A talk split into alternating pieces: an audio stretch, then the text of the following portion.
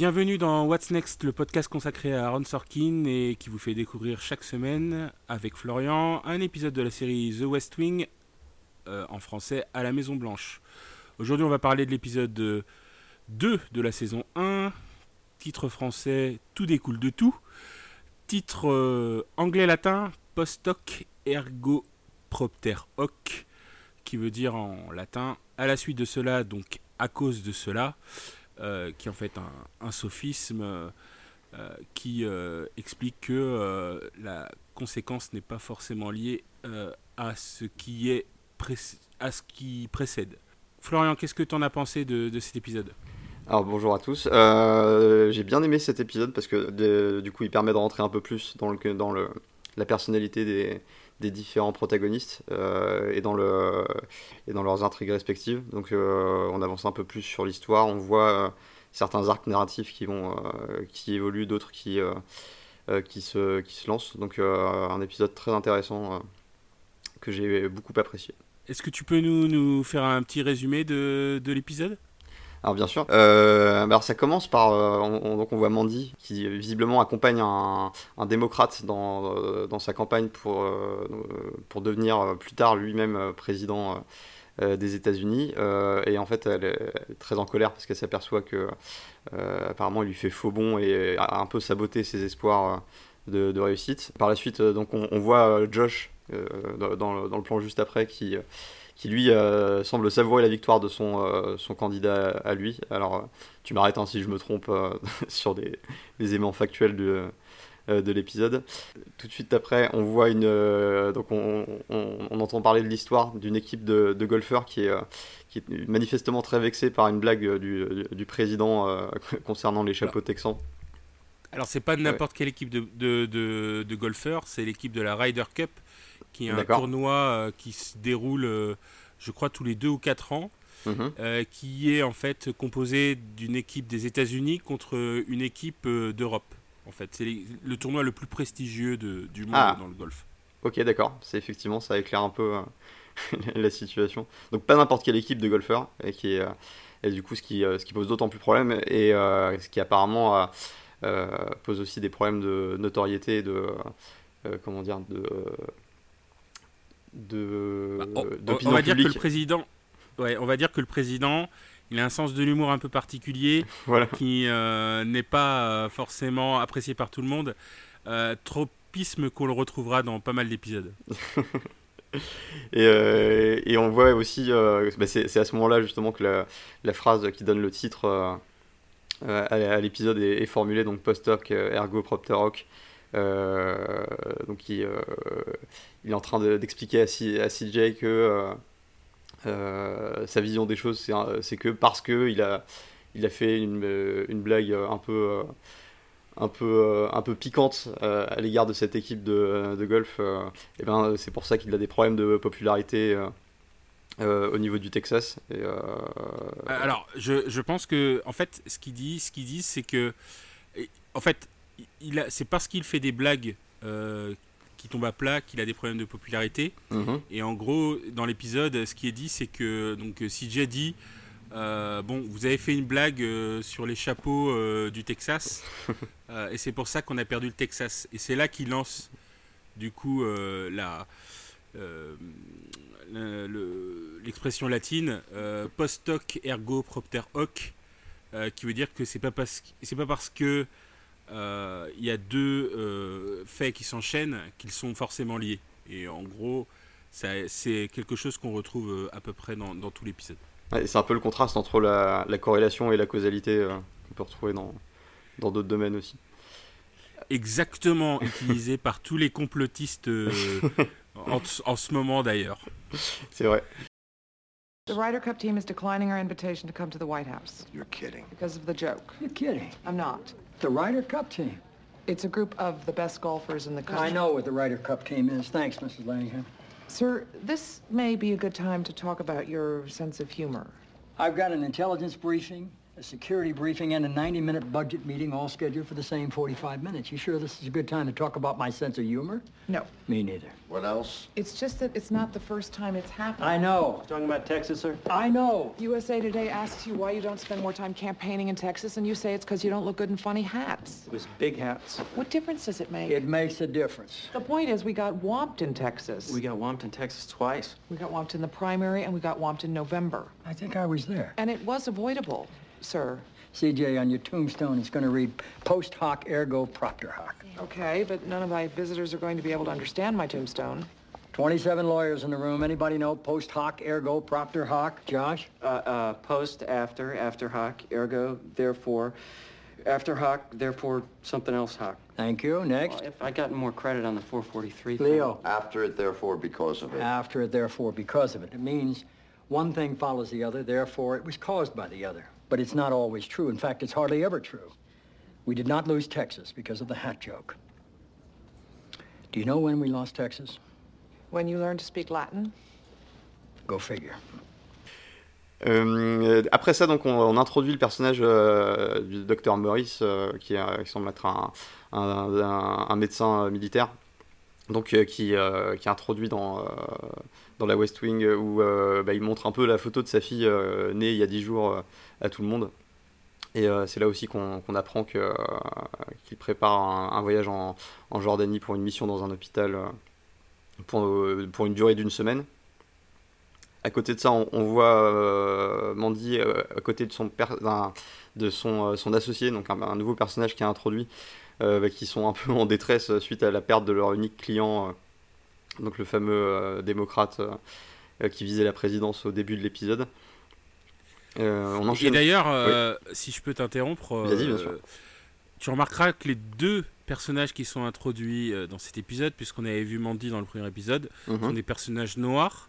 Et en fait, euh, c'est parce que euh, dans le pilote, euh, l'un des problèmes du pilote, c'était qu'il n'y avait aucun personnage non blanc, on va dire, Ah, qui avait été introduit, qu'ils ont essayé d'introduire d'autres personnages, et ils ont donc introduit le personnage du médecin. Bon, on verra plus tard que c'est un personnage... euh, en- c'est un autre tropisme des films d'horreur cette fois. Et ensuite, tu as l'autre personnage. Bon, euh, on, on verra que il y a une vraie problématique des personnages noirs. Et euh, spoiler alerte, on le verra euh, vraiment en full display dans le troisième épisode. Oh, ok. J'attends de voir ça. S'ensuit donc un, un point presse euh, qui a l'air un peu délicat. Donc c'est CJ qui va répondre aux questions des journalistes. Et euh, comme euh, euh, elle s'y attendait un peu, elle est très vite attaquée sur euh, une déclaration euh, du, euh, du vice-président à propos de l'A3C3. Alors j'ai absolument pas compris euh, ce que c'était que l'A3C3. Pour moi ça ressemblait à un, à un nom d'autoroute, mais euh, je pense que ça n'a Alors, strictement rien à voir. Pareil, euh, pareil, ça va être débunké dans le, dans le troisième épisode. Donc je veux pas trop spoiler pour toi le, le troisième épisode, mais Très tu bien. verras ce que c'est euh, la 3C3 dans le troisième épisode. voilà. Et donc, et donc de, de, de ce que j'ai compris, on euh, le vice-président attaque un peu euh, de manière détournée le, le président euh, par sa déclaration dans laquelle il, il- il exprime son soutien, enfin qu'il va falloir apporter du soutien au président Bartlett. Donc euh, elle dévie euh, la, question attendue des journalistes en, euh, faisant basculer le sujet sur la Riders Cup justement et sur, la blague du président à ce sujet-là, ce qui marche plutôt bien. Tout de suite après, on voit Sam qui s'entretient avec Josh à propos de, de son histoire avec Laurie. Donc il, il lui raconte qu'il a accouché avec une call girl et Josh s'étrangle sur son café immédiatement et, euh, et le met en garde contre le, bah, le caractère très dangereux de, de cette histoire et, euh, et surtout le met en garde contre euh, son envie manifeste de, de la sauver. Alors je reviendrai là-dessus Oui. un peu plus tard, mais voilà à peu près le- ce qui se passe dans cette conversation. Tout de suite après, on retrouve CJ qui, euh, qui va s'entretenir avec le vice-président alors au cours d'une euh, discussion très compliquée parce qu'ils sont en, en train de marcher en groupe avec tous ses conseillers. Euh, il, est- en train de parler à d'autres personnes pendant qu'elle lui parle à lui et elle essaie de tirer un peu au clair sa déclaration et, son, et cette espèce d'attaque envers le président. Et en fait, il l'en- il l'envoie un peu bouler dans les roses. Donc, euh, Euh, elle n'en sait pas plus à ce moment-là. Euh, on enchaîne avec, le, avec Maurice, donc le, le médecin militaire, qui, euh, qui semble être le médecin attitré du, du, président, de ce que j'en ai compris. Oui, chaque, chaque président a, a, un médecin attitré. D'ailleurs, celui de Biden a été nommé il y a, il y a quelques temps, il y a, il y a quelques jours. Mmh. Et en fait, c'est lui qui fait, qui, qui par communiqué de presse, envoie les bilans euh, du, du, président, le bilan de santé de, de, chaque président. Si on se rappelle de celui de Donald Trump, il ressemblait un peu à, à, Didier Raoult. Euh, je ne sais pas si tu as vu une photo.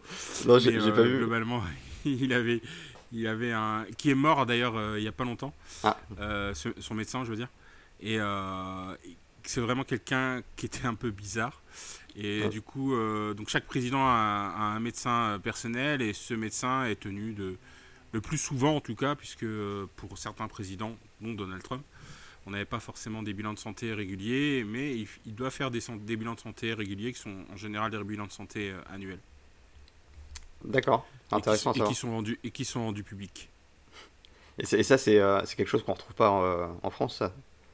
Un bilan de santé publique du. Euh, ah, si tu as eu des bilans de santé pour François Mitterrand, euh, clairement. Euh, non, en fait, je pense même qu'il y avait eu des bilans de santé pour François Mitterrand, mais ils ont menti. Ah. Et, et d'ailleurs, en parlant de François Mitterrand, bon ben, on en parlera peut-être dans les prochaines saisons. Il va y avoir quelque chose d'assez similaire dans, dans, The West Wing. Ah, bah, j'attends de voir ça. je, je n'en parle pas encore. Et donc euh, voilà, donc il y a une, assez longue conversation entre, entre Maurice et le président. On voit un peu euh, euh, la complicité qui, qui relie les deux, les deux personnages. pareil, je reviendrai là-dessus un petit peu plus tard. Et donc s'ensuit une réunion donc, avec le staff un peu de la Maison Blanche où on voit Léo qui, qui, exprime son envie de recruter Mandy, donc qui, je le rappelle, est l'ex de, de, Josh, en guise de conseillère en communication, j'ai cru comprendre. Oui, euh, oui, oui, c'est une conseillère, euh, c'est une conseillère média en fait. D'accord. Euh, suite, suite à toutes les boulettes qu'ils ont fait sur notamment la Riders Cup, le président. Oui. ils ont besoin de quelqu'un pour corriger son, son, problème médiatique. Donc en gros, c'est quelqu'un qui va organiser des interviews, parler aux journalistes pour essayer d'arrondir les angles. Hmm. Et on voit que ça enchante très très moyennement Josh, qui, qui essaie de poser des, des conditions assez rapidement, notamment le fait que elle, euh, elle ne rend des comptes qu'à lui et euh, à Toby. Euh, ensuite, on a bah, justement il y a Léo qui interroge CJ dans, dans cette même scène à propos de, sa discussion avec euh, donc le vice-président, un peu plus tôt dans la journée, et elle explique que non, mais ça a été sorti de son contexte, c'était pas, c'était pas ce qu'il voulait dire, et donc grosso modo elle le couvre un petit peu. Et euh, ce qu'on on verra un peu plus tard comment ça, ça évolue.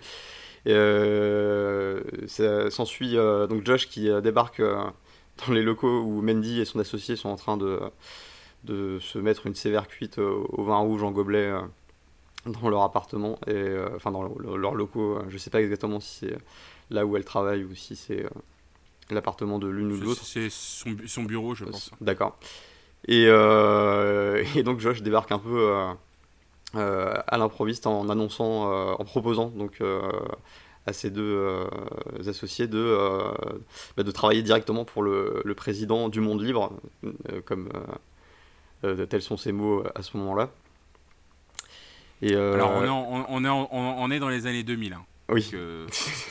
ça pouvait être encore le cas. mais c'est intéressant de voir justement les, différents types de vocabulaire qui sont utilisés. Et euh, donc, bon, bien sûr, elles acceptent avec, euh, avec grande joie. Et euh, pareil, j'ai hâte de voir ce que, ça, ce que ça va donner, travailler avec son ex. Est-ce que c'est une bonne idée? L'avenir nous le dira.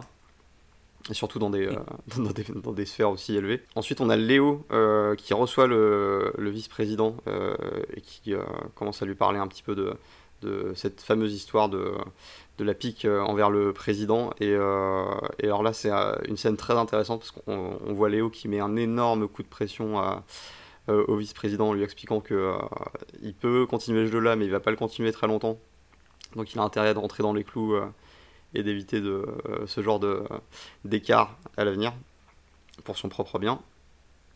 Et on achève l'épisode par Sam qui va retrouver Laurie, donc qui est son vrai nom, et il peine à la retrouver parce qu'elle utilise visiblement un nom de scène, si je puis dire, pour son, pour son métier. Et, donc il va, il va fortement l'embarrasser devant sa, sa clientèle et il va finir par, par discuter avec elle à l'extérieur du, du restaurant et euh, lui expliquer ses intentions de devenir son ami et euh, éventuellement aussi de la sauver de euh, sa, sa, position de, de, call girl. Mais ça, je reviendrai aussi là-dessus un peu plus tard. Donc voilà qui clôt l'épisode. Ah non, non, j'oublie. Non, pardon. Oui, un élément quand même très très, très, très, important. Pardon. Euh, c'est euh, justement donc, un réveil à aux alentours de 3h du matin à la Maison Blanche où euh, apparemment le, le président est convoqué euh, dans le bureau ovale pour qu'on lui annonce euh, quelque chose. Et on lui annonce euh, donc l'explosion de l'avion qui transportait le, docteur Maurice, en, Jordanie. et donc pas une explosion de type accidentel. malheureusement. Et, et, donc là, il, en découle plusieurs choses. Donc déjà, il va, il va prendre la décision d'appeler immédiatement la femme de, de Maurice. Et, euh, et c'est d'ailleurs là-dessus que se clôt euh, l'épisode. Mais euh, il annonce aussi à Léo sa volonté de réagir très fortement et il emploie des termes très forts qui, sont qui m'ont assez vite évoqué le, fire and fury de, de, Trump dans la dans le vocabulaire utilisé mais qu'il allait utiliser alors j'ai plus les mots exacts en tête mais il doit être question de foudre, de, colère et de, de, dévastation euh, un peu, un peu à l'américaine. C'est effectivement un thème assez similaire, euh, en, en, tout cas dans les mots, euh, qui va être vraiment, vraiment développé dans l'épisode 3 et qui a un rapport avec la, la, riposte proportionnelle. On en parlera plus dans l'épisode 3. D'accord. Moi, je, je voulais rebondir sur l'histoire du vice-président Mhm. Euh, le vice-président qui est joué donc qui s'appelle John Hoynes euh, et qui est joué par euh, Tim Matheson qui est un vétéran de, de la télévision aux États-Unis qui a joué dans énormément de séries et qui a notamment dernièrement joué dans un film qui s'appelle Killing Reagan où lui-même jouait le rôle du président du président Reagan ah. qui est un rappel euh, à, ce qu'il a peut-être fait dans, dans, The West Wing. Euh, donc il a joué Ronald Reagan. Euh, il a d'ailleurs été nominé pour avoir joué Ronald Reagan pour un Critics' Choice Television Award pour ce, pour ce rôle-là. Hmm. Donc le film, le film a été tourné, enfin c'est un téléfilm qui a été tourné en 2016. Et même pour The West Wing, il a été nominé pour, le Prime, pour un Emmy Award en 2002 et en 2003. Donc, ah, donc un acteur assez solide. Un acteur assez solide euh, qui, euh, qui a joué dans, donc, dans énormément de, de, séries. Et donc là, il joue le rôle de John Hoynes, qui est donc le vice-président des États-Unis.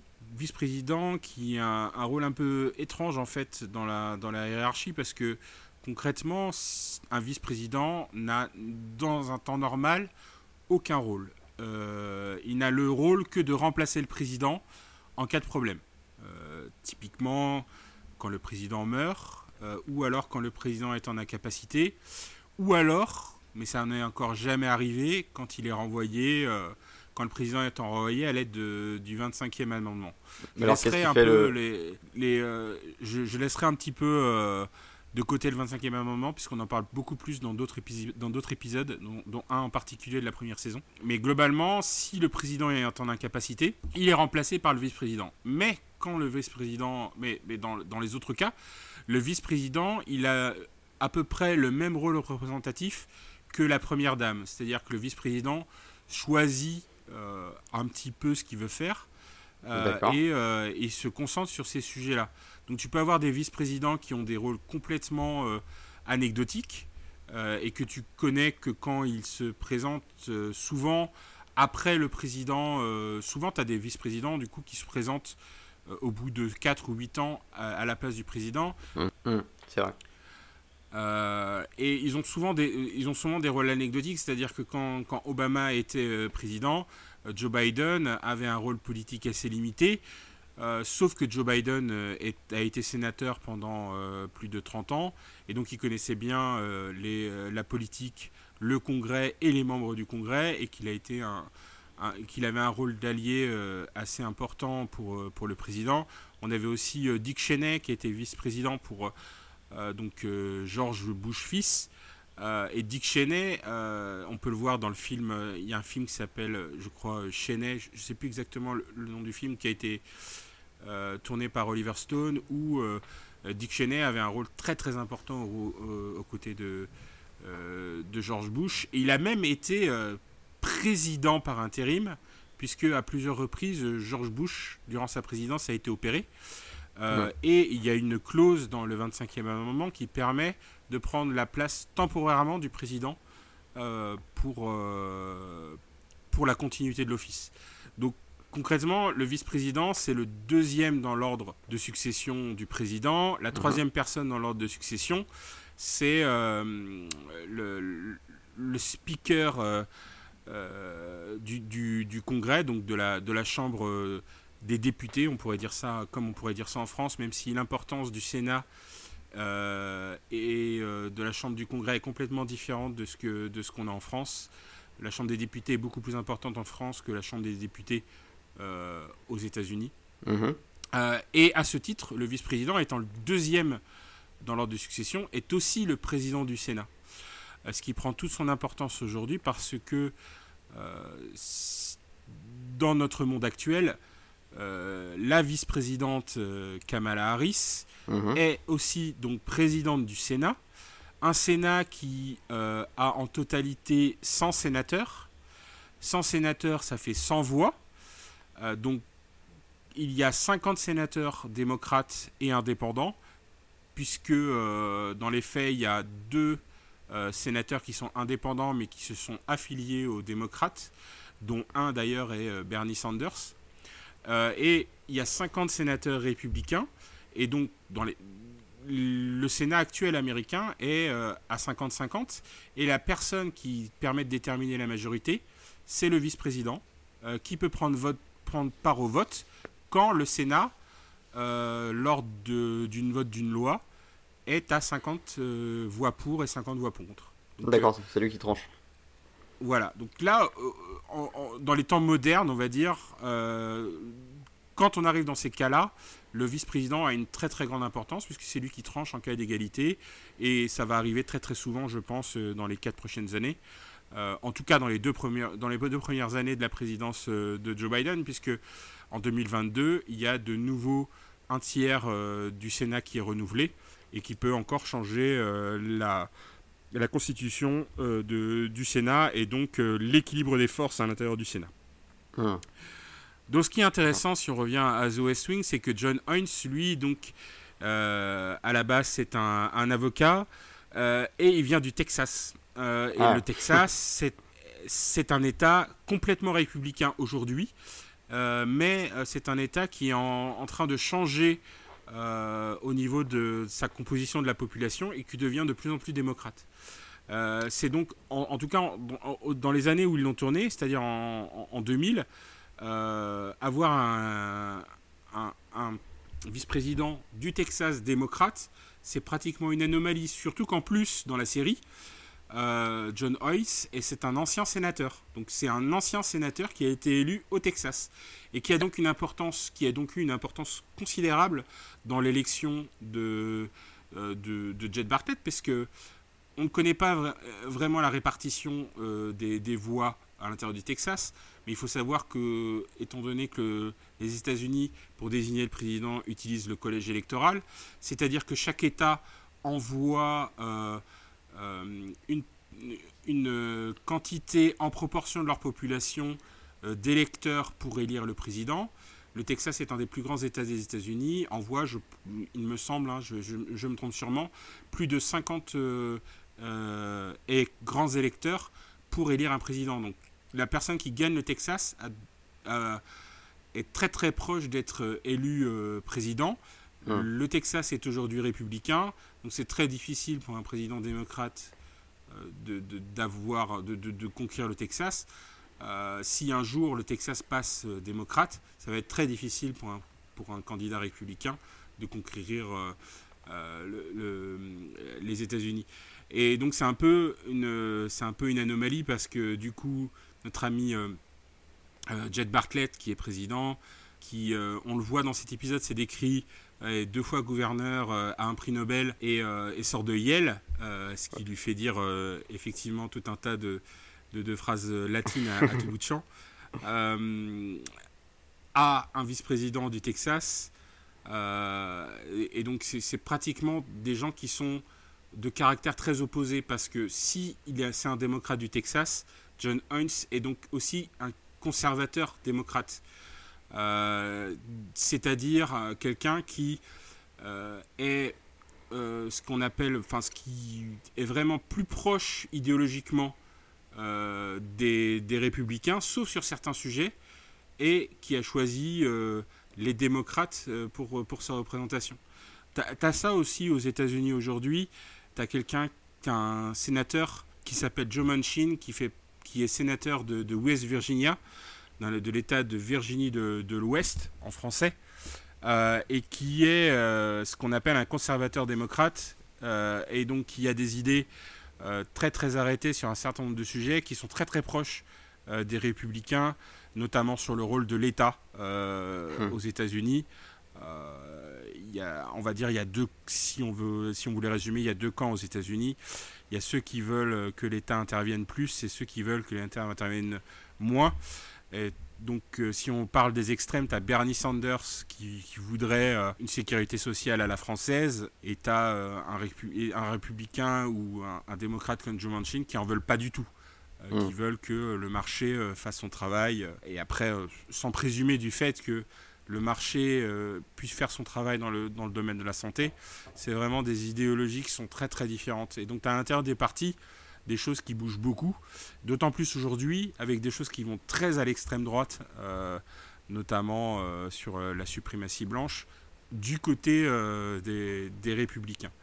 Et, du coup, le, rôle du vice-président, même si dans certains cas est anecdotique, peut être renforcé, notamment pour notre ami John Huns, qui est un démocrate, mais un démocrate du Texas, et qui explique en fait le, la scène où l'on voit euh, Léo et euh, le vice-président se disputer, quelque chose qu'on retrouvera tout au long de, de la série entre John Hines et l'équipe de, des, du, du président. C'est un petit peu le loup dans la bergerie, quoi.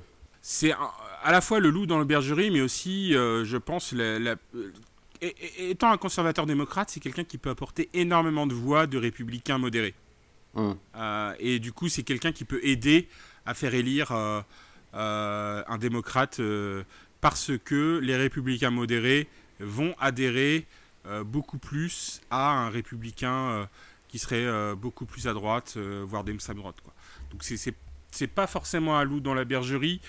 c'est à la fois quelqu'un qui peut aider, mais quelqu'un aussi qui peut freiner.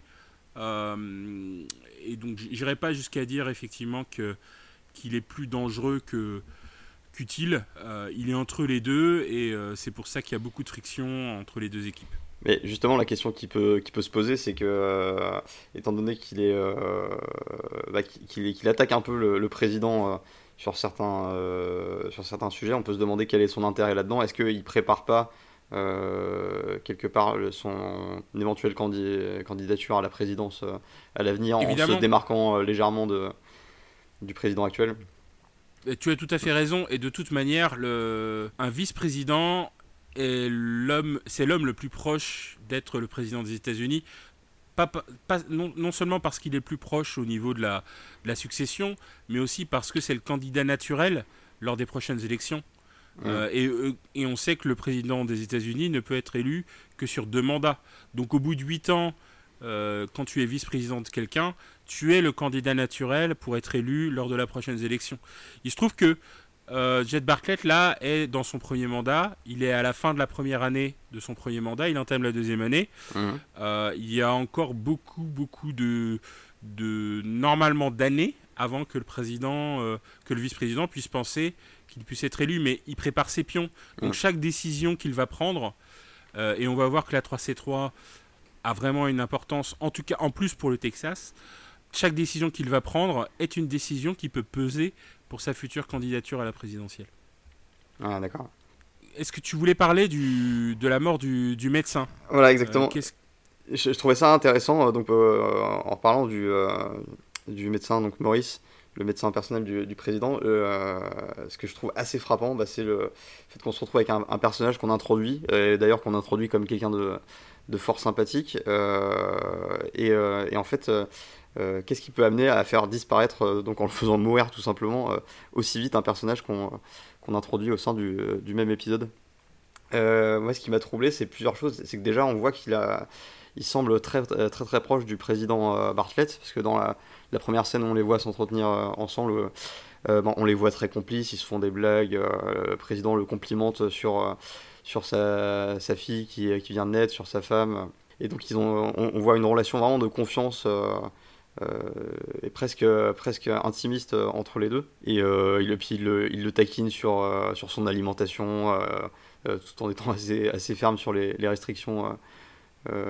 notamment sur la, vi- la viande rouge, sur l'alcool et ce genre de choses. Et en fait, moi, ça m'a troublé qu'on le, qu'on le tue aussi rapidement. Et je me suis demandé pourquoi.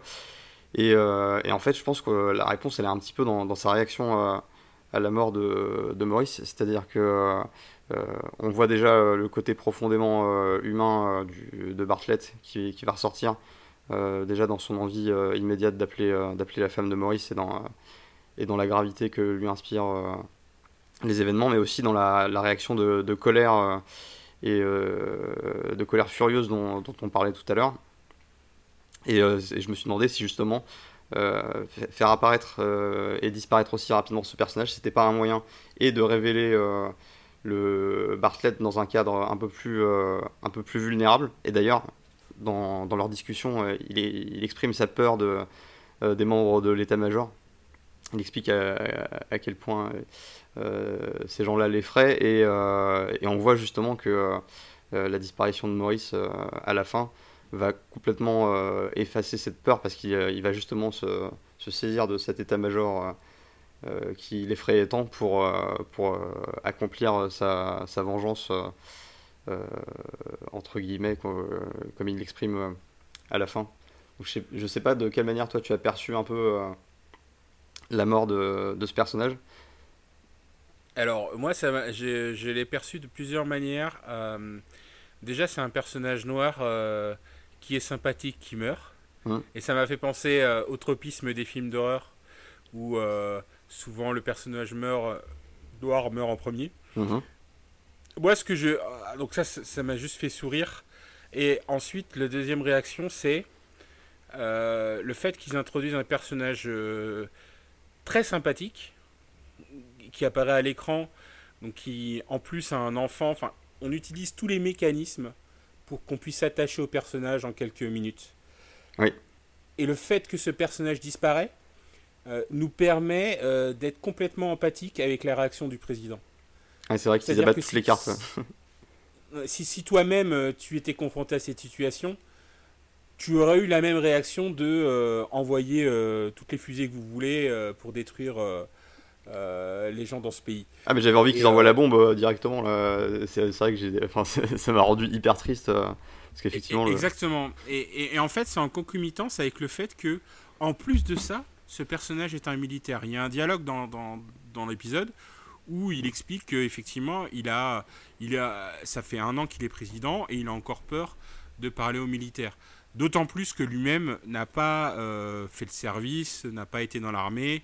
Ah, il est pas trop dans Euh, et cette culture-là. euh, voilà, que l'armée est une culture tout à fait différente. Bon, il se trouve que mon père était militaire, donc je, je, je peux comprendre le tropisme du fait que les, personnes de l'armée ont des comportements assez, euh, pas forcément différents, mais du moins le, le fait que euh, le fait que dans l'armée il y a des gens qui euh, effectivement réagissent de manière différente à des situations différentes, notamment lorsqu'ils sont attaqués par des ennemis, peut expliquer son problème de, de réaction par rapport à un homme politique qui est régi par le fait d'être aimé par tout le monde.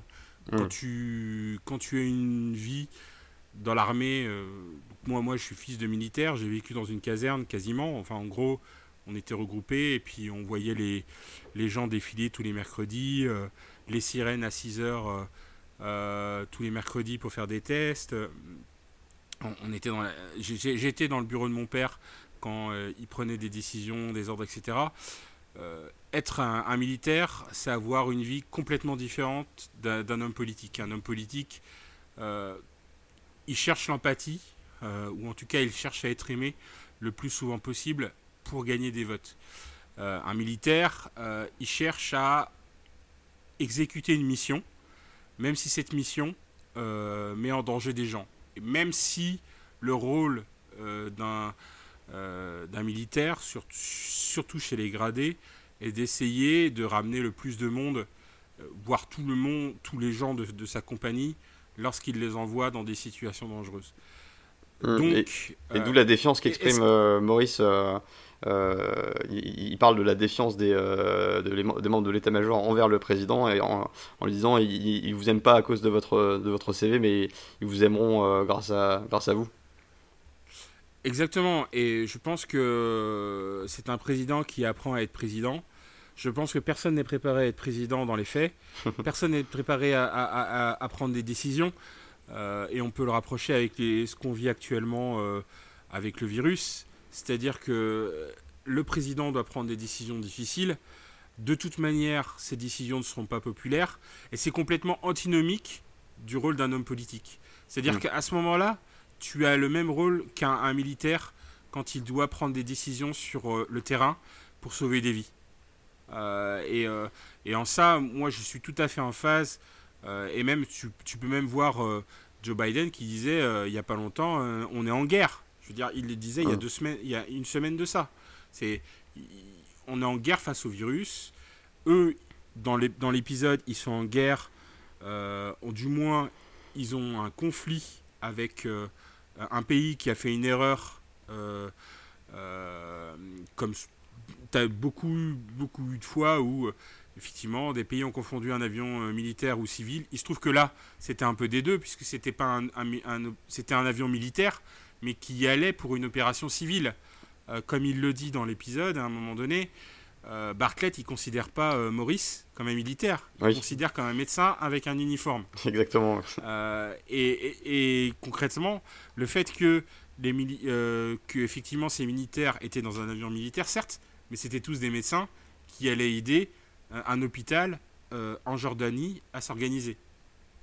Euh, et le fait qu'ils aient été confondus par, euh, comme un avion militaire et descendu par un missile d'un pays que l'on découvrira dans l'épisode suivant, rend cette situation en fait assez terrible parce que en tant qu'être humain, le président, il ne doit pas prendre une décision en fonction de Maurice, il doit prendre une mmh. décision en fonction des intérêts de son pays. Et c'est là où la situation est rendue difficile. Euh, et euh, c'est là où le, le rôle du président, parce que c'est pas vraiment un métier, le rôle du président, euh, enfin quel est le rôle d'un président en fait? Est-ce qu'un président, il est là pour servir les intérêts particuliers d'un nombre de personnes, ou est-ce qu'il est là pour servir les intérêts, les intérêts d'un pays Et, c'est en ça qu'on va voir les dilemmes du président dans les épisodes suivants. Hmm. Mais il y a euh, souvent les, actes d'un président, et c'est valable pour, pour, je pense, tous les pays, euh, dépassent largement euh, le cadre de son propre pays, a des conséquences sur le, sur le monde de manière beaucoup plus globale. Donc il y a aussi ce facteur-là, et, dans quelle proportion ça rentre en ligne de compte dans, dans les, dans les, les, prises de décision des différents États qu'on peut avoir. Et, et surtout, c'est souvent contre-intuitif d'une réaction qu'on en penserait, nous, humaine. C'est-à-dire que nous, en tant qu'êtres humains, si on vivait, cette, si on vivait ce, ce, cet événement-là, on se dirait euh, pilonnez-les, tuez-les jusqu'au dernier. I am not frightened. I'm gonna blow them off the face of the earth with the fury of God's own thunder. Get the commanders. Et je pense que le, président, là, il a un dilemme entre une façon de réagir en tant qu'être humain et une façon de réagir en tant que président qui n'est pas la même. C'est-à-dire, euh, quand tu es président, tu, tu ne fais pas un gestionnaire en bon père de famille. C'est pas ça ton rôle. Hum. Ton rôle, il est beaucoup plus à long terme que ça. C'est-à-dire, il doit préserver le monde actuel et il doit essayer d'améliorer le monde futur. Et, et, et je pense que on devient pas, enfin, on n'est pas président, on ne n'est pas président, on ne devient pas président le jour où on est élu président, on devient président quand on commence à prendre des décisions qui sont difficiles. Et c'est ça qu'il est en train d'apprendre dans cet épisode. I know this country has enemies, but I don't feel violent toward any of them. I don't know whether that's a weakness or not, but I think I know how the Joint Chiefs would answer that question. Let the Chiefs get to know you, Mr. President. They're serious men, naturally suspicious of your leadership. And that's what comes from spending a lifetime caught between the devil and the deep blue sea. They're men of character. They may not like your resume, but they'll like you personally if you give it time. You have a once-in-a-generation mind, sir. Ultimately, they'll respect that. They'll advise you well and go where you point. Let the chiefs get to know you, sir. In the meantime, you outrank them. So don't worry about it so much. And cut back on the dairy. And the red meat. And the scotch.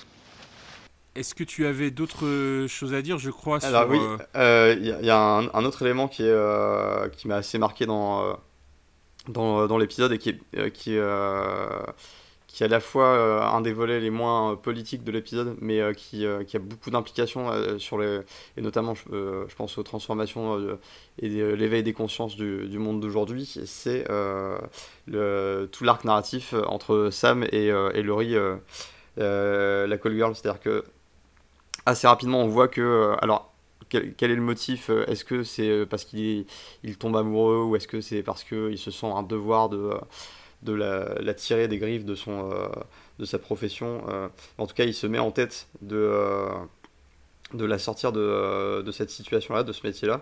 Et, euh, c'est intéressant de voir le vocabulaire qui est, qui est utilisé. Il y a, alors, en anglais, euh, il utilise beaucoup le, mot euh, reform, euh, mais en français, c'est traduit par euh, euh, par sauver, euh, la libérer, euh, la ramener dans le chemin de la vertu, enfin un, un vocabulaire très euh, presque, presque religieux et, euh, et qui évoque aussi un peu le, euh, bah, côté euh, chevalier blanc qui va sauver la princesse en détresse euh, dans, les, euh, contes pour enfants euh, qui existent depuis euh, des siècles. Et, euh, et, en fait, euh, là où c'est intéressant, c'est que on, voit que le personnage de Laurie, euh, quand il va la, débusquer dans son restaurant à la, à la fin, elle lui dit non, mais moi j'ai pas, j'ai pas eu d'enfance malheureuse, j'ai pas eu de traumatisme, j'aime bien, j'aime bien faire ça. En plus, ça me paye mes études de droit, donc pourquoi tu viens me me chercher à me sauver de, de, ça alors que tout va très bien, j'ai pas besoin d'être sauvé.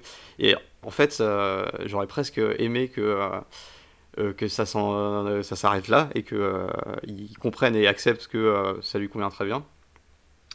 Et, mais en fait, elle finit par céder et je trouve ça presque dommage qu'on qu'on qu suive un peu ce, cet arc du euh, de, Sam qui va, qui va la libérer des griffes de euh, la prostitution. Euh, et parce qu'en en fait, on perd un peu le, le côté libre arbitre du personnage de, de Laurie. Et, le, et, et ce qu'elle clamait, c'est-à-dire euh, j'ai pas besoin d'être sauvé, j'ai pas besoin qu'on qu qu me sorte de là, ça me convient très bien, euh, ma vie me convient comme, euh, comme elle est. Et, en fait, j'ai trouvé ça dommage dans le message que ça renvoie, qu'il n'y ait pas justement ce, cette, euh, ce changement de, de, de narratif euh, qui, est, qui est un peu, euh, un peu classique et, qui, et après je pense que c'est beaucoup dû à l'époque euh, à, la, à, laquelle la, enfin, dans laquelle la série est, ancrée mais c'est effectivement quelque chose qui aurait peut-être été traité très différemment si la série était sortie de nos jours avec un contexte un contexte plus actuel. Je sais pas ce que tu en penses. Bah, surtout que c'est bon, c'est une série écrite euh, par Aaron Sorkin entièrement, hein, et beaucoup des, des, scénarios qui sont écrits par Aaron Sorkin. Euh, bon, il faut savoir qu'Aaron Sorkin n'a pas une vie euh, facile. Hein, c'est un, c'est un, aujourd'hui en tout cas, c'est un ancien alcoolique, je, et je crois qu'il a pris aussi de la drogue et et qu'il a vécu des relations tumultueuses du moins avec euh, sa femme. Donc on, on vit tout ça du point de vue de d'Aaron Sorkin, ce qui est un peu effectivement, alors c'est une situation qui est un peu gênante pour notre époque parce que en gros on, on prend le cas de Laurie qui est à la fois étudiante pour devenir avocate Mhm. euh, et qui a et qui donc pour subvenir à ses besoins fait le métier de, de call girl. Donc, D'ailleurs, c'est un peu étrange parce que, enfin, en gros, je sais pas si tu vois ce que c'est le syndrome du sauveur. Moi aussi, je vois pas très bien ce que c'est euh, le syndrome du sauveur, donc je vais pas forcément élaborer là-dessus. Mais Ça me dit quelque chose. il y, a ouais. des psy- il y a- il y a des psychologues qui ont, qui ont vraiment étudié ce, ce principe-là, où euh, le syndrome du sauveur, c'est d'essayer de sauver les gens parce que nous-mêmes, on a des failles. Et, et je pense qu'il y a à la fois un problème éthique, dans le sens où euh, si Laurie est à l'aise avec elle-même pour euh, être... euh, Enfin, en gros, il n'y a pas de sujet sur le fait qu'elle puisse euh, s'émanciper des hommes en faisant le travail qu'elle souhaite, même si du point de vue de Sam, la légalité de son travail peut être mise en cause. Et il y a aussi le fait que Sam est un homme politique. Et que s'il s'il voulait vivre avec Laurie dans un futur proche, il ne pourrait pas Ce serait assez compliqué. ouais. parce que parce que c'est une call girl. Donc il y a ces deux ou ces trois euh, sujets qui s'entrechoquent euh, et qui sont pas du tout, euh, en tout cas élaborés dans cet épisode.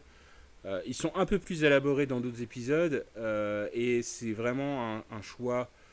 C'est vraiment, on est toujours dans la question de choix. On parlait dans l'épisode précédent de l'avortement. Mhm. On est toujours dans une question de choix. C'est-à-dire, est-ce qu'on doit juger des gens parce que l'on estime que le métier qu'ils ont choisi euh, est euh, euh, impopulaire, voire peut-être. Est-ce qu'il y a des métiers qui sont qui, ne devraient pas l'être? Si il y a des métiers qui qui, ne devraient pas être, ils devraient être interdits. Or, il n'y a aucun, a, pratiquement aucun pays qui ont qui ont interdit ce métier-là. Il y a ju- juste des pays qui ont essayé de mettre de côté ces personnes, euh, et ça, c'est peut-être quelque chose euh, qu'on peut juger euh, défavorablement.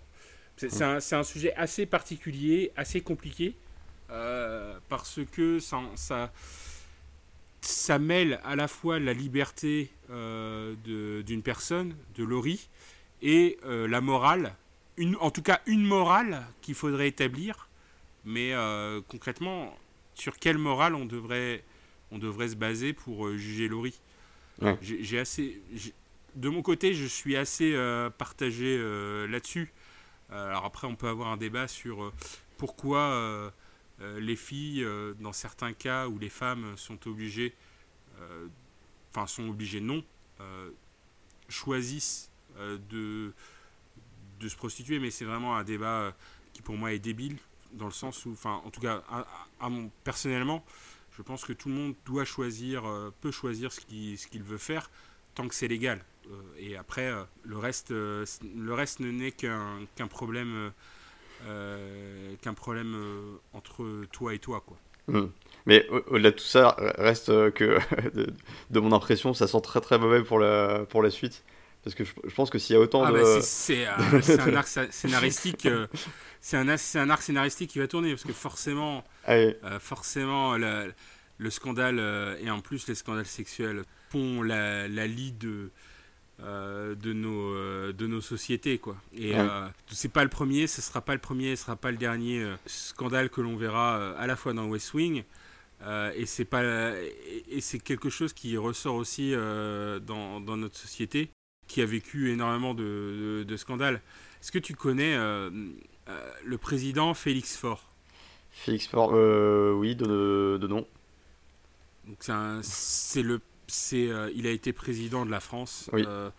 dans les années euh, 1900. Est-ce que tu sais comment Félix Mo- Félix Faure est, est mort? Pas du tout, pas du tout. Et du coup, je, je suis curieux de savoir. Alors la légende parce que tout ça n'a pas été confirmé voudrait que Félix Faure soit mort euh, dans les bras de sa maîtresse Mhm. alors que sa maîtresse lui faisait euh, une petite fellation. D'accord. Effectivement, c'est. Et il est mort d'un accident vasculaire. euh, alors, il serait mort soit d'un accident cardiaque, soit d'un accident vasculaire cérébral. Alors, Dans tous les cas, mauvais on timing. sait pas, ouais, on, on ne sait pas exactement de quoi il est mort. Si exactement, et là on revient au titre de l'épisode, le fait qu'il soit mort soit en relation avec le fait qu'il était avec sa maîtresse dans une position euh, un peu embarrassante pour lui, d'autant plus qu'il est mort dans le, euh, dans le, au palais de l'Élysée. Ah oui, donc c'est. Euh, donc il était avec sa maîtresse dans le palais de l'Élysée. Et, et, et le fait qu'il soit... Enfin, en gros, c'est une mort complètement... pour en gros, qui, qui a été euh, dans la légende, puisque euh, il y a eu énormément de blagues qui ont été faites à, à ce sujet. euh. Ah oui. Mais ça rappelle quand même beaucoup l'affaire Lewinsky. à, part la, Exactement. à part la partie. la partie. À part la partie mort. voilà. Ouais, mais par contre, ça rappelle la, la partie euh, Monica Lewinsky dans le sens où, là ça, ça nous raccroche à, à l'impeachment. Euh, donc Monica Lewinsky, c'était une stagiaire de Bill Clinton dans les années 90, qui a donc eu une relation inappropriée avec le président euh, Bill Clinton qui euh, relation qui a été découverte euh, grâce, enfin ou à cause d'un problème ultérieur de Bill Clinton, puisque Bill Clinton avait été accusé d'harcèlement sexuel par une de ses anciennes collaboratrices qui s'appelait Paula Jones. À la suite de, cette, de ces accusations-là, il y a eu une enquête. À la suite euh, de ces des interrogatoires euh, lors du procès entre Paula Jones et Bill Clinton, on a découvert que Monica Lewinsky avait eu des relations avec Clinton. Ce que Clinton, devant le procureur et devant le juge, a dans un premier temps nié, avant d'être euh, découvert parce qu'il restait une tache de sperme sur une des robes de Monica Lewinsky, où il y a eu un test ADN pour prouver que c'était bien le sperme de Bill Clinton. Et du coup, Bill En termes de preuves, on est pas mal là. euh, là, je pense qu'on est bon, a été obligé de, de faire une déclaration télévisée en disant que, effectivement, bon, bah, il avait eu une relation inappropriée. Je crois que c'était le terme qu'il utilise dans la vidéo. À la suite de ça, comme il a menti sous serment, et qu'aux États-Unis, mentir sous serment, euh, C'est pas bien. plus grave que euh, faire un coup d'État, il y a eu une procédure d'impeachment. Comme le président Trump, en fait, il y a, il y a eu une procédure d'impeachment qui a abouti au niveau euh, de la, de, de- du Congrès, donc des, des députés, mais il n'a pas été destitué parce qu'au Sénat, ils ont décidé que ça ne valait pas une destitution, donc d'être Ouais. renvoyé de la présidence. Et ils se sont peut-être dit que si on se, mettait, si on se mettait à se, desti- se destituer pour ce genre de motif, il y aurait beaucoup de personnes à destituer. euh. Bah, en même temps, ouais, alors euh, je veux dire, comparé à un coup d'État, euh, je veux dire, tentative de coup d'État, si un tentative de coup d'État ne destitue pas, il n'y a pas grand-chose qui permette de destituer un président aux États-Unis, on va dire. Il y a quoi par exemple? permettre. Est-ce qu'il y a déjà eu. Bah, euh, Il y a a rien, il y a rien. Enfin, il y a pas. C'est quoi le plus grand crime qu'un président peut commettre Oui, à part le que de renverser son propre pays? Oui. Je ne sais pas. je, je- je- je ne vois pas. Là, on va, là, on va, là, on va dire qu'il aurait pu être renversé pour. euh, une- il était à, à deux doigts d'être renversé pour une fellation, on va dire. What is that? It's flu shot. I don't need a flu shot. You do need a flu shot. How do I know this isn't the start of a military coup? Sir. I want the Secret Service in here right away. In the event of a military coup, sir, what makes you think the Secret Service is going to be on your side? Now, that's a thought that's going to fester. Hold still.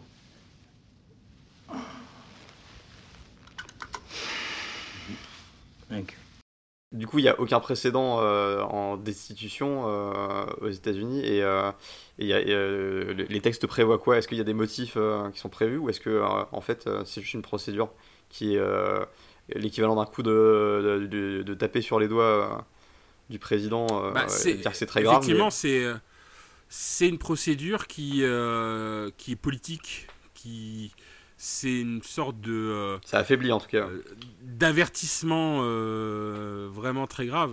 Mais globalement, après, ça dépend comment toi tu l'utilises en termes politiques. Tu peux l'utiliser pour dire pour renforcer ton ton euh, renforcer ta base ou alors euh, tu, tu, quittes la scène politique. Bah, par exemple, Nixon n'a pas, n'a pas été. Il n'y a pas eu de procédure d'empêchement pour, pour Nixon. Il a juste démissionné. alors que Nixon avait. donc là, on repart du, du Watergate. le Watergate, c'est des apparatchiks républicains qui installent, qui, qui, qui ont forcé un bureau euh, euh des démocrates, donc dans le dans l'immeuble du Watergate. Donc le Watergate c'est euh, c'est un c'est un immeuble à Washington euh, où se trouvaient les bureaux de, de, un bureau démocrate et dans lequel des euh, apparatchiks euh, républicains ont voulu installer des micros. Bon, il se trouve que euh, un, y a un, ils ont été arrêtés parce que il y a eu il y a une personne donc du coup qui, qui les a vus dans, dans ce bureau. cette personne étant un, officier noir en plus qui, qui ensuite a très très mal terminé dans la vie puisqu'il a fini SDF. Ah. il n'a jamais été en fait remercié ou mis en avant parce qu'il avait arrêté euh, des gens euh, dans ce bureau. Mais ça, c'était pas suffisant pour euh, l'impeachment de pour un impeachment de, Nixon. Ce qui a provoqué l'impeachment de Nixon, c'est que il a été enregistré dans, dans, son bureau en disant comment on peut empêcher que cette histoire s'ébruite globalement. donc en gros, il a voulu couvrir cette histoire. Et il y a une personne qui s'appelle. Et il y a eu un, ce qu'on appelle aujourd'hui un, lanceur d'alerte, euh, qu'on a appelé euh, Deep Throat, dans la, donc gorge profonde en français, euh, dans la presse, qui, qui a donné des informations à deux journalistes du Washington Post. Ah. Et qui a permis de, de, mettre en lumière que bah, Nixon, il a voulu arrêter euh, cette enquête sur euh, le, cambriolage de, euh, du Watergate. Et il se trouve que donc il y, a plusieurs films sur ce sujet-là. C'était en plus c'était juste avant ça. il y avait eu l'histoire des Pentagon Papers. Mmh. donc je sais pas si tu as vu le film The Post. Je, l'ai pas vu non. Je l'ai pas vu. je l'ai vu passer de Steven Spielberg. Donc, c'est un film de Spielberg, donc je pense qu'on est obligé de, le voir déjà. D'accord. Globalement, donc c'est un, un, film qui explique complètement, euh, complètement ce qu'étaient euh, les Pentagon Papers et qui enchaîne sur le Watergate, parce que en fait, ces des histoires euh, se sont enchaînées. Et donc, ben, sur le Watergate en lui-même, il y a un film avec. alors, je ne me rappelle plus du titre. Je le mettrai en lien, le titre. Donc c'était un film euh, qui parlait, donc qui, euh, les hommes du président, voilà. Ah. C'est le nom du film. Euh, donc qui en fait reprend l'histoire des de deux journalistes qui ont couvert le Watergate, donc Bob Woodward et, et Carl Bernstein. et il se trouve que question scandale, donc Donald Trump a été un des plus gros pourvoyeurs de scandales de, de, tous les temps, quasiment. Il n'a pas été avare de ce côté-là. Et, euh, et, Karl Bernstein a récidivé puisque dans, il a fait plusieurs interviews audio euh, du président euh, et le président, donc Donald Trump, savait qu'il était enregistré. Donc ça se passe dans les années 2000, 2020, donc l'année dernière, au moment où le, coronavirus commence à se déployer. Karl Bernstein commence à interviewer le président à plusieurs reprises. et pendant ces interviews, le président euh, des États-Unis dit euh, à Karl Bernstein écoute, écoutez, euh, on pense que ce virus est très très grave. Il, est beaucoup plus grave que, le rhume, mais je peux pas, je peux pas dire que c'est grave aux gens parce que sinon ça provoquerait la panique. Mais vraiment, c'est très très grave. Il le dit à plusieurs fois sur plusieurs, sur plusieurs enregistrements qu'on peut écouter sur Internet.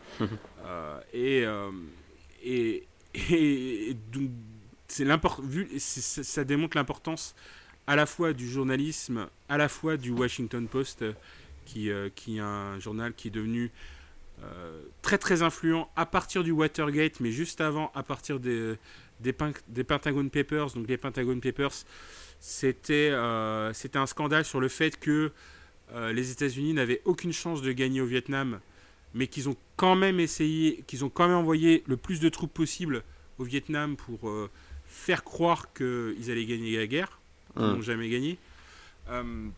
et qu'ils le savaient, en fait. et donc très très grave. Parce que c'est un sujet très sensible, le Vietnam et notamment le retour des troupes. Bah, ça, c'est toujours un sujet très sensible, même dans l'histoire de, de la télévision et du cinéma, beaucoup de, films sur les, les vétérans américains qui ont fait la guerre du Vietnam, qui, qui sont aujourd'hui plus ou moins remplacés par les vétérans américains qui ont fait la guerre en Irak, en Irak ou en Afghanistan. Voilà, c'était tout pour euh, les scandales. Enfin, il y en a énormément de scandales. Ah si, il y a un petit dernier scandale euh, dont j'aimerais parler. Allez, un petit dernier. Euh, qui, qui, a un rapport avec... qui a un rapport d'ailleurs avec les républicains d'aujourd'hui, presque. C'est l'histoire de, Gary Hart. Donc, je ne sais pas si tu connais Gary Hart. Non plus. donc, George, George Bush père, donc, qui a été vice-président pour Ronald Reagan euh, de 81 à 88 se présente pour euh, les élections euh, américaines en tant que président des États-Unis pour les républicains en 88. Et en face de, lui, il y a plusieurs candidats démocrates. il y a Michael Dukakis, qui sera finalement le candidat démocrate pour la présidence des États-Unis en 88.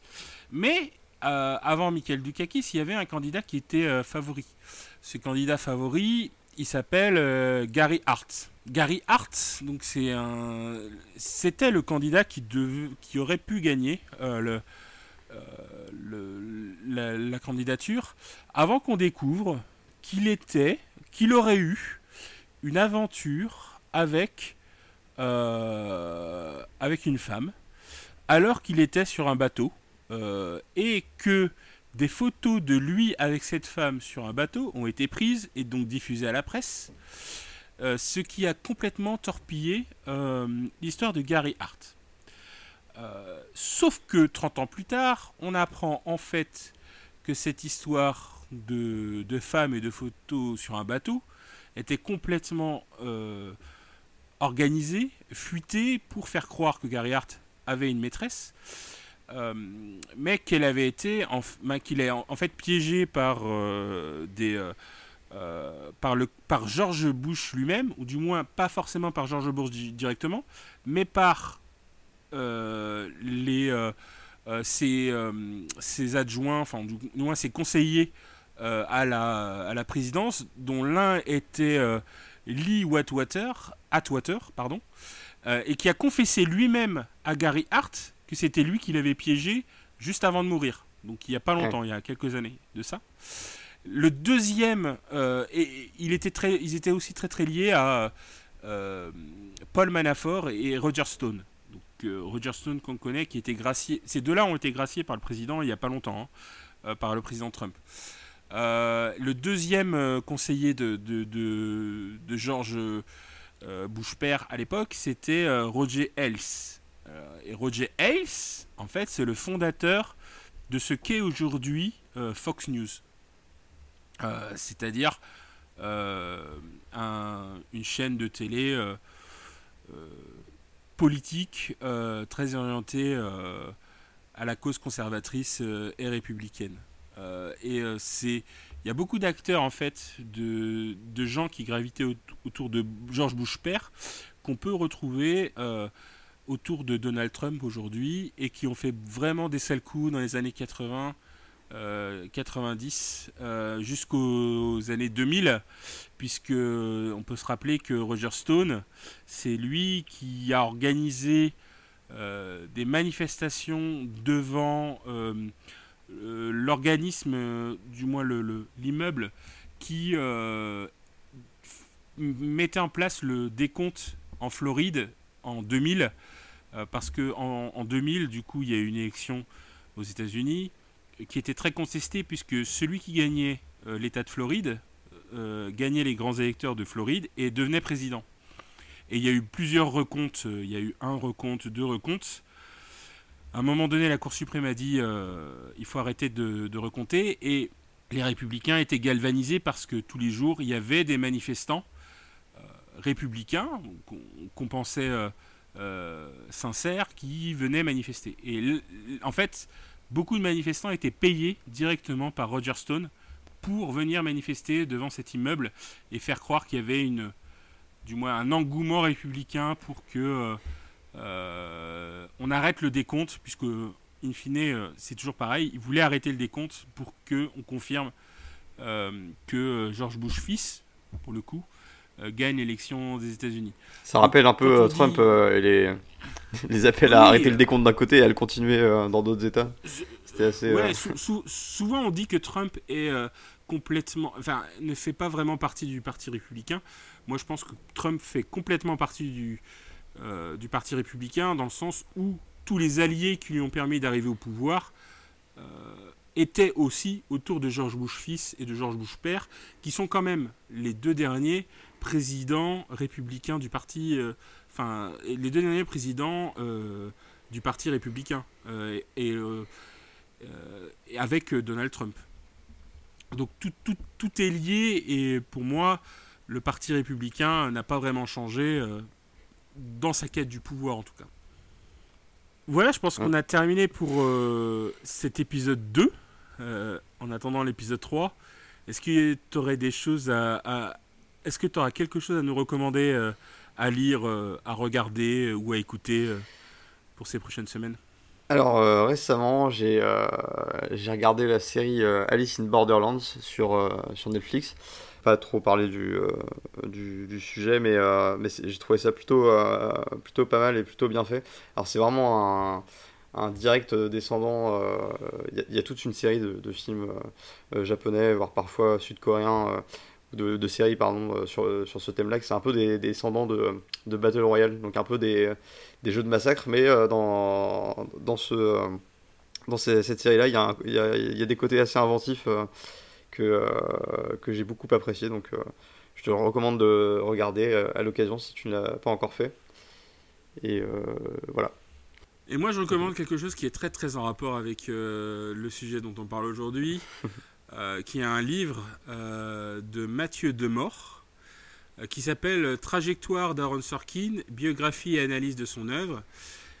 et donc, j'ai acheté très récemment, peut-être que j'en ferai un résumé dans, dans, dans, des prochains épisodes, mais globalement qui raconte euh, comment euh, euh, Aaron Sorkin écrit et compose ses œuvres, avec notamment sur The West Wing, une analyse très très poussée de plusieurs épisodes de The West Wing, et j'en suis qu'au premier, qu'aux premières pages, il parle beaucoup de euh, de, de, la décomposition de, de la série, euh, de Sorkin avec euh, Thomas Schlamme, du Walk and Talk, et, et, des thèmes favoris de Sorkin qu'on ne va pas dévoiler aujourd'hui puisqu'on en parlera dans d'autres épisodes.